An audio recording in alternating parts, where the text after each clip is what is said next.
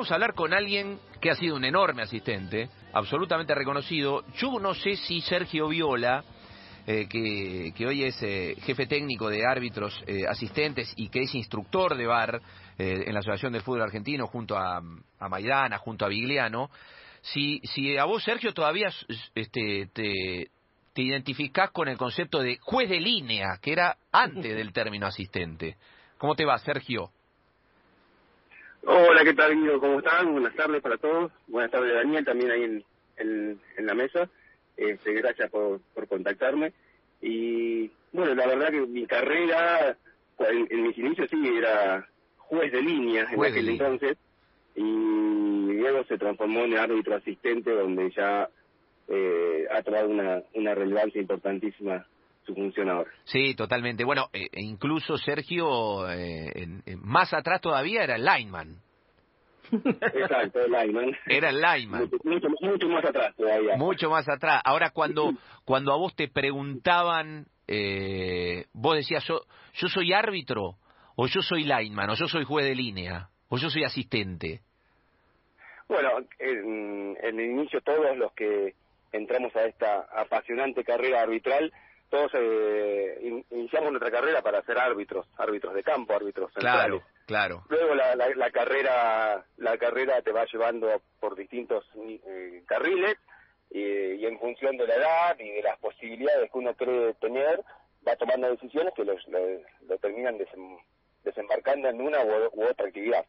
Claro. Este, eso eso va cambiando, va, va mutando en función, repito, de, de las posibilidades que uno ve que puede llegar a tener, de, llegar a, cierta categoría, este, va tomando sus, sus propias decisiones. Sí, sí, sí, obviamente uno, y uno se termina ubicando donde, donde más rédito puede sacarle a su profesión y donde más seguro se siente eh, en, en- en- términos de, de- condiciones, de aptitudes. Eh, Sergio, la, la- la primera pregunta eh, que te hago, obviamente que tiene que ver con la mirada del asistente y el VAR, eh, porque mucho mucho se habla del juez central, del juez que tiene la última eh, decisión, de, de lo que puede llegar a ser el, off-review, que tiene que venir a un costado, si es que eh, el VAR lo considera, le recomienda este, ir a un costado a ver una jugada para después él tomar una determinación y demás. Yo creo que es muy cruel con el asistente eh, hasta ahora el VAR, Sergio, en- en el sentido de exponer un supuesto error del asistente producto de un hombro más adelante que eh, el último defensor, en caso de que estemos hablando obviamente de un, de un delantero que va al gol. Eh, pero ahí no tiene que ver tanto con el VAR, sino con la regla del fútbol. La regla es cruel hoy con, con el asistente. Después el VAR lleva a cabo la, la regla, pero esto de un hombro por delante hace como que muchas veces pareciera que el asistente se equivoca. ¿No? Eh, y, yo no sé si se puede catalogar de un buen o un mal partido a, a, una, a un juez asistente que no levanta la bandera porque el, el delantero estaba un hombro adelantado respecto del último defensor. Bueno, bueno, eh, primero, primero voy, a, a, felicitarte porque dijiste eh, el equipo VAR recomienda un on-field review y eso es importantísimo aclarar de movida porque el VAR o los árbitros VAR o los árbitros que están en cabina no, son los que deciden, son los que recomiendan. Y eso, lo- eso lo aclaraste bi- bien vos en el inicio de, de tu de tu de tu charla y lo destaco porque es algo que importante que para que la gente entienda cuál es la función del equipo VAR que no es el que el que termina decidiendo no es el, el, el equi- eh, un, un gol se anuló por el VAR no no se anuló por el VAR se anuló porque el VAR recomendó tal situación y el árbitro central fue el que termina decidiendo si se anula o no se anula en una situación eh, que, que, que, que debe ser chequeada.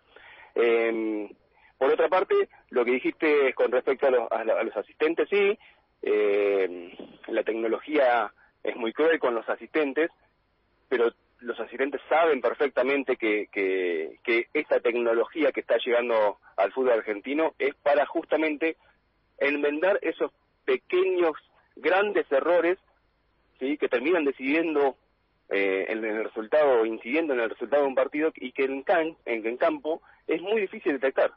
Es casi imposible para el ojo humano Pero claro. detectar es, esas esas pequeñas esos pequeños fuera de juego o esas pequeñas habilitaciones que terminan siendo, por sí o por no, por un centímetro, por dos centímetros, por diez centímetros, que para el ojo humano es imposible detectar. Pero el árbitro asistente, que está en carrera y que empezó a, conocer esta herramienta, sabe perfectamente que va a, tener que trabajar en, en función de, de, esta tecnología y que van a, y van a terminar viendo ustedes y la, y la, y la gente la cantidad de aciertos que, que termina teniendo un asistente de, jerarquía. Porque van a ver que los, los, los errores que, que, se van a detectar van a ser por muy poquitos, por muy poco, por muy poco espacio, por muy poco eh, centímetros. Y van a terminar dándose cuenta la cantidad de aciertos que tienen los árbitros asistentes hoy en día, no solamente a nivel nacional, sino a, nivel internacional. Sergio, Dani Arcucci, te saludo, un placer. Eh, te escuchaba hablar de, Buenas tardes, ¿cómo estás? Bien, muy bien. La variación de, de la denominación del, del rol de, de, ustedes, pero hay otra variación y que, y que se advierte mucho, sobre todo en esta transición, donde hay partidos que se juegan con la asistencia del VAR y partidos que no. Lo veía el otro día en, en Boca River, por ejemplo.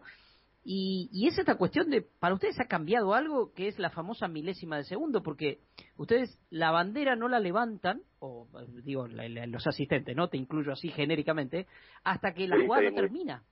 Cuando estás jugando sin VAR, eso no es así. ¿Cómo se hace en la, en la, en la, porque es, Exactamente, bueno, y ese, ese, es el, ese, es el, ese es el dilema que hoy por hoy tienen los árbitros asistentes internacionales que actúan a nivel local, sin VAR, y a nivel internacional eh, a partir de octavos en, en copas internacionales.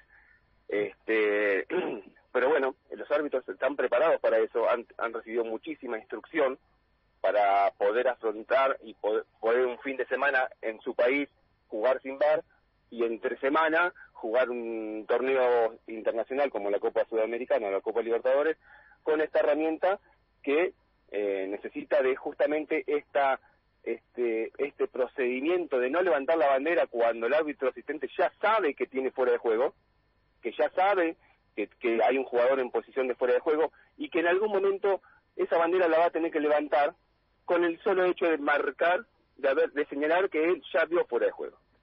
Y este, y este procedimiento de no levantar justamente es la es, es, este famoso delay de bandera o en, en, los asistentes o el delay de silbato en los árbitros que le permite dar esta chance de, de, de, de, haberse equivocado, ¿sí?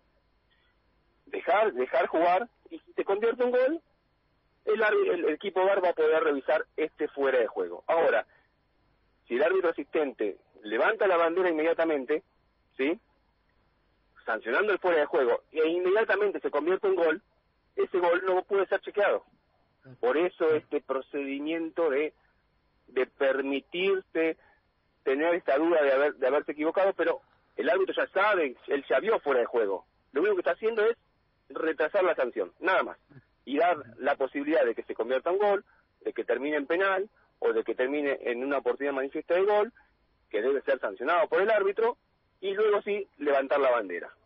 En caso de que esa bandera esté bien sancionada, el gol no es válido, el penal no se sanciona y la, y la tarjeta roja por eh, último recurso, como ustedes conocen, para nosotros es valorar una oportunidad de de gol, deja de tener deja de tener vigencia. ¿Por qué? Porque previamente hubo un fuera de juego. Y en caso de haberse equivocado, en caso de haberse equivocado, al, levantar la bandera finalizada la jugada, si se convirtió en gol, el gol es válido, si terminó en penal, el penal se sanciona, y si hay una, una, una oportunidad de de gol, el jugador deberá ser expulsado.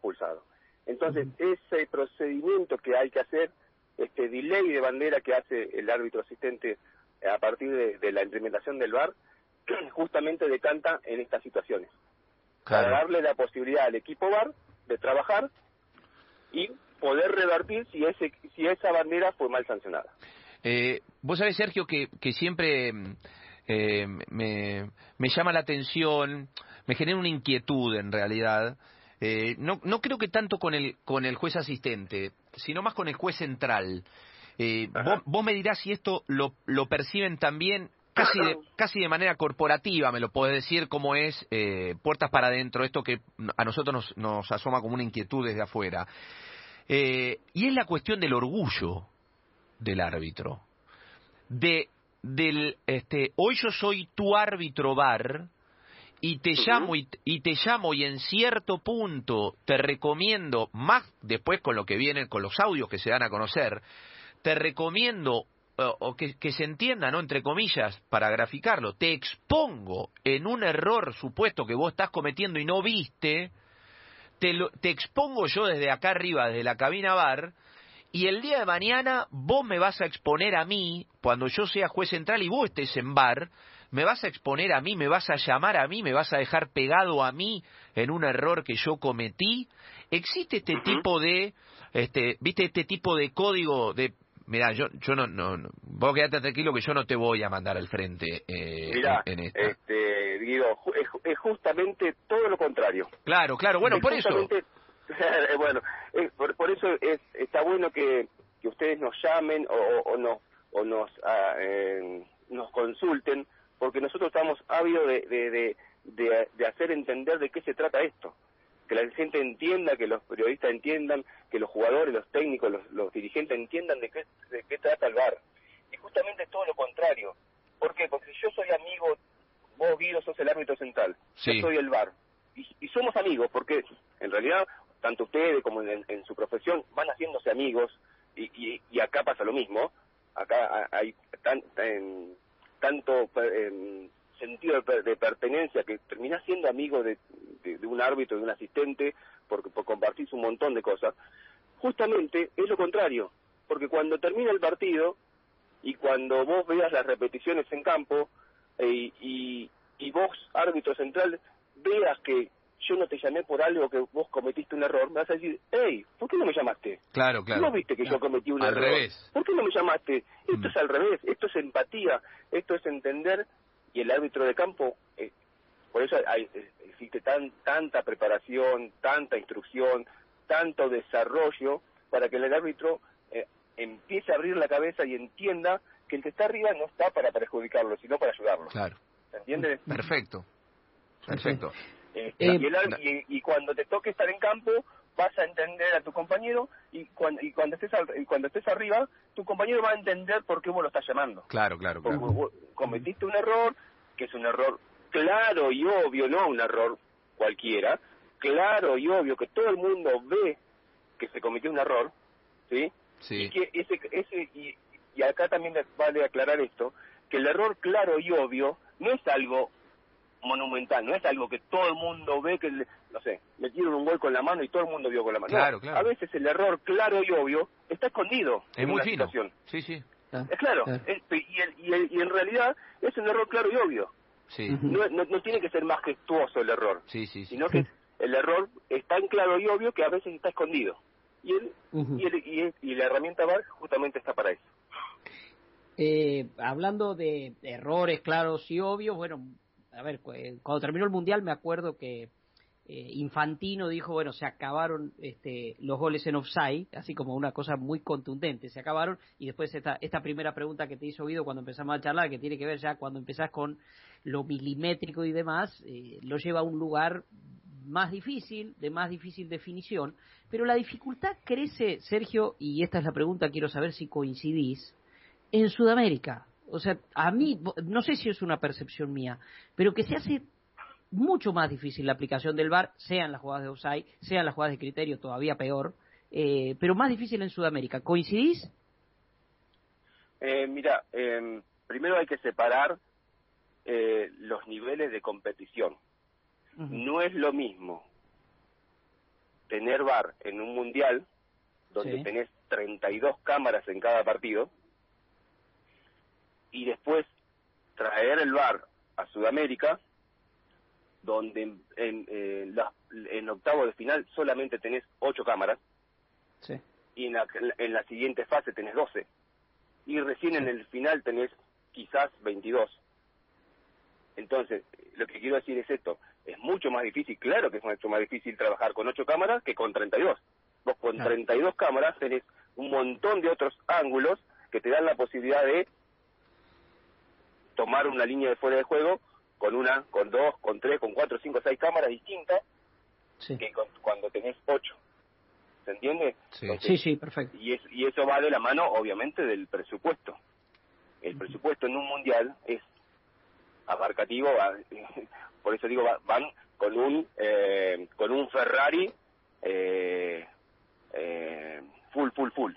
Y vos va, y después en las competencias locales o en las competencias eh, sudamericanas venís con un con un gol eh, sí sí sí. tres puertas sí sí sí golpeado. Eh, con, con, con, manija con levanta levantadillo manual. Claro. Entonces obviamente que vos vas a encontrar diferencias en la aplicación en, en, el, en la cantidad de tiempo que lleva decidir una situación en, en un torneo y en otro pero pues justamente por este por este eh, por esta por este tema del presupuesto y la cantidad de cámaras que se dispone para cada para cada uno de los torneos.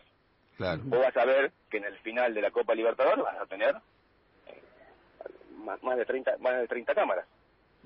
Y nosotros acá en el torneo argentino vamos a arrancar en los en los partidos normales, en los partidos donde no compiten ni River ni Boca ni eh, que, creo que van con 12 inicialmente, en el resto de los partidos van con 8. Claro. Entonces vas a encontrar dificultades y, obviamente, porque vas a tener vas a necesitar mucho más tiempo para poder decidir una situación. Eh, y que a veces y que a veces no lo vas a poder decidir. No vas a encontrar el ángulo que te dé una posible mano. No lo vas a encontrar porque tenés ocho cámaras. O la podés tomar, la podés, tener la suerte de que la haya tomado una o podés tener, no tener la suerte de que no la tomó ninguna y por lo tanto esa situación que se intuye mano no la encontrás.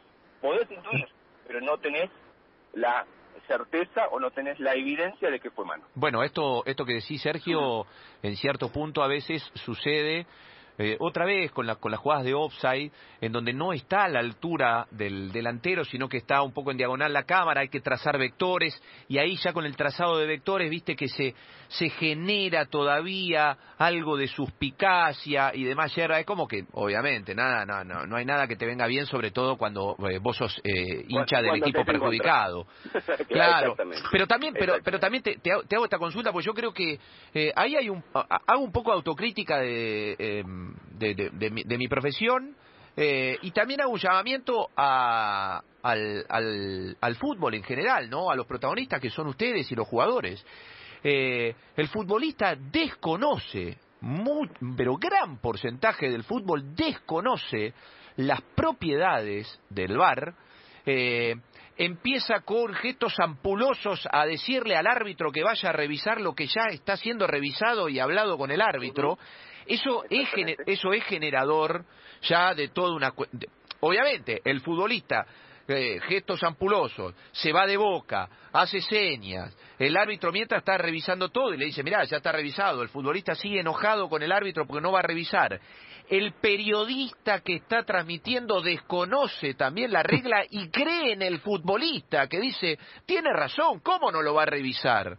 Y todo eso lo único que, que genera es descrédito, este, una cuestión eh, eh, confusional a partir de la ignorancia, eh, y, y, que ahí no sé bien cómo se puede llegar a resolver, porque no sé si esto es haciendo camino al andar, porque ha habido ahora una instrucción bar para el periodismo, no sé, no sé cuántos este, se habrán acercado hace algunos días, eh, pero uno ve... Te, uno... Puedo, te puedo decir que fueron mm, 11. Y bueno, ¿ves? Ah, por eso te digo, yo hago, yo hago un llamamiento también al, periodismo. ¿eh? Es, sí, claro. es lamentable a veces. ¿eh? Yo te pongo, te pongo en, en, en, un, en un cuadro de situación, vos me decís, el futbolista desconoce lo que es el VAR. El futbolista desconoce el reglamento. Claro, desconoce el reglamento.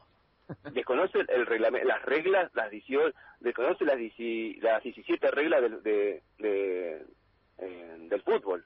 Por lo, ¿Cómo voy a cómo yo voy a pretender que conozca lo que es el protocolo VAR, si no, si no conocemos las 17 reglas de, juego. Claro. Entonces, eh, nosotros por eso, repito, nosotros estamos eh, ávidos de, de, hacer entender de qué se trata el VAR, de, de, de, que, de llegar a la gente, de llegar, de llegar a ustedes principalmente, que son los que comunican, eh, nosotros no tenemos la posibilidad de llegarle a la gente, lo debemos hacer eh, usándolos, usándolos a ustedes como, como, como medio de, llegada.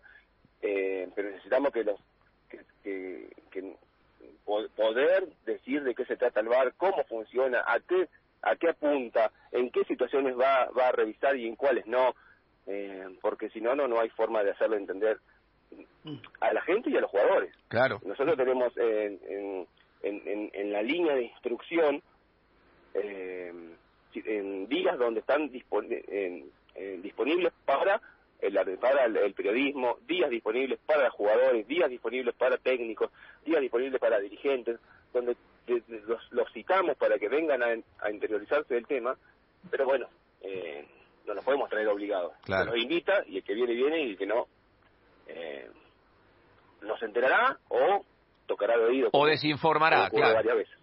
O desinformará, lamentablemente. este, eh, pero bueno, este, nosotros tenemos esa esa necesidad de, comunicar, de, hacer entender de qué se trata el bar, para que todo el mundo entienda y más o menos, eh, y, no se genere todo esto que vos dijiste recién, de que el, jugador empieza a hacer gestos, que el técnico que empieza a levantar los brazos, y todo eso genera este, toda esta suspicacia que, bueno, pero bueno, nosotros estamos tranquilos, sabemos que eh, cómo funciona, eh, no es que algunas cosas se revisan y otras no, se chequea todo permanentemente en cada situación, se chequea todo. Este, no es necesario que, hagan la señal de TV, que vayan a chequear, no, porque permanentemente está chequeándose este, cada una de las situaciones. Así que nosotros sabemos perfectamente de cómo funciona y, tenemos esa tranquilidad de, hacer lo que tenemos que hacer.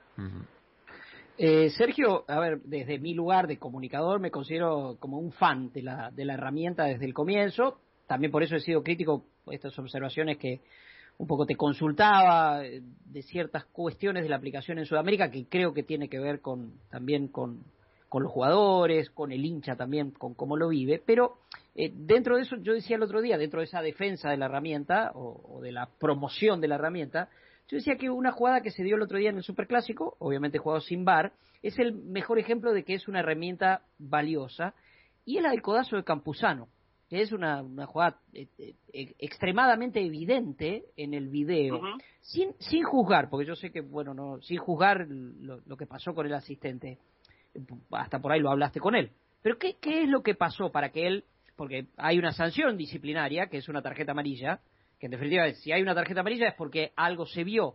Eh, ¿qué, ¿Qué es lo que pasa en esa jugada con el asistente? No ve esa jugada, la mirada de él se va con la pelota que eh, la pelota ya, ya había corrido hacia adelante, eh, si es que tenés la información, y si no, tu mirada, digamos, como observador este, calificado.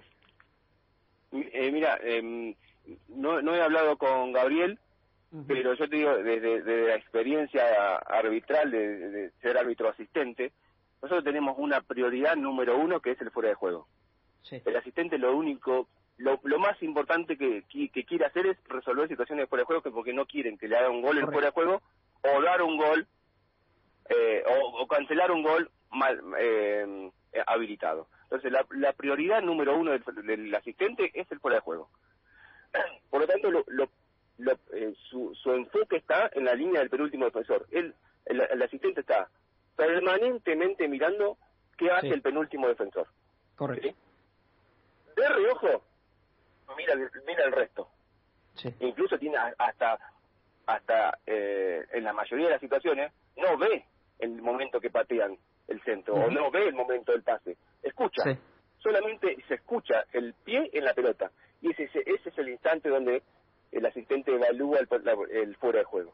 Eh, te llevó mirá, imagínate que no no presta atención al, momento de patear la pelota porque trabaja con el oído. Imagínate que muchas veces pierde situaciones eh, de, de, disputa que están cercanos a él, sí, están cercanos a él, pero tiene otra prioridad. Y de reojo, seguramente Gabriel algo intuyó, pero no tiene el detalle de la situación. Y por eso él levanta la bandera y marca que hay una falta, porque él de reojo seguramente vio algo, pero que no, no, no le alcanzó para encontrar los detalles. Y el detalle era el codo en, el, en, el, eh, en la nuez del, del, del adversario.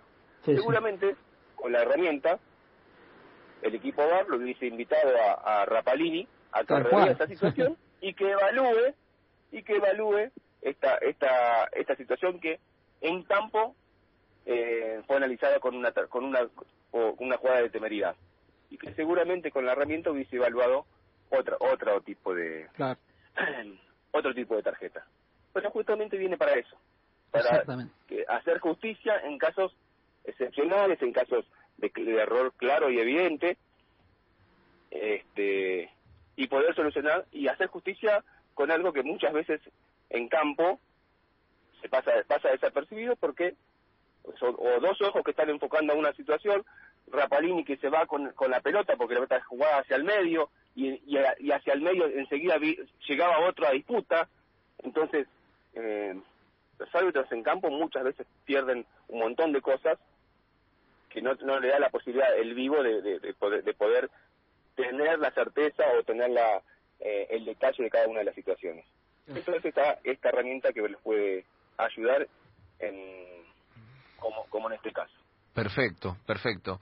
Eh, bueno, Sergio, con el, con el debido saludo del morrón Hernán Maidana, eh, este, que ayer, que dicho sea de paso, ayer ha tenido, ayer ha tenido una jugada este, fina y muy acertada que fue el pique de Eric Ramírez al, Exactamente. al mano a mano con Monetti. Y, y, luego el no penal. Y el no penal. Muy bien, muy bien evaluado por los dos, tanto por Maidana como por como la Molina. sí.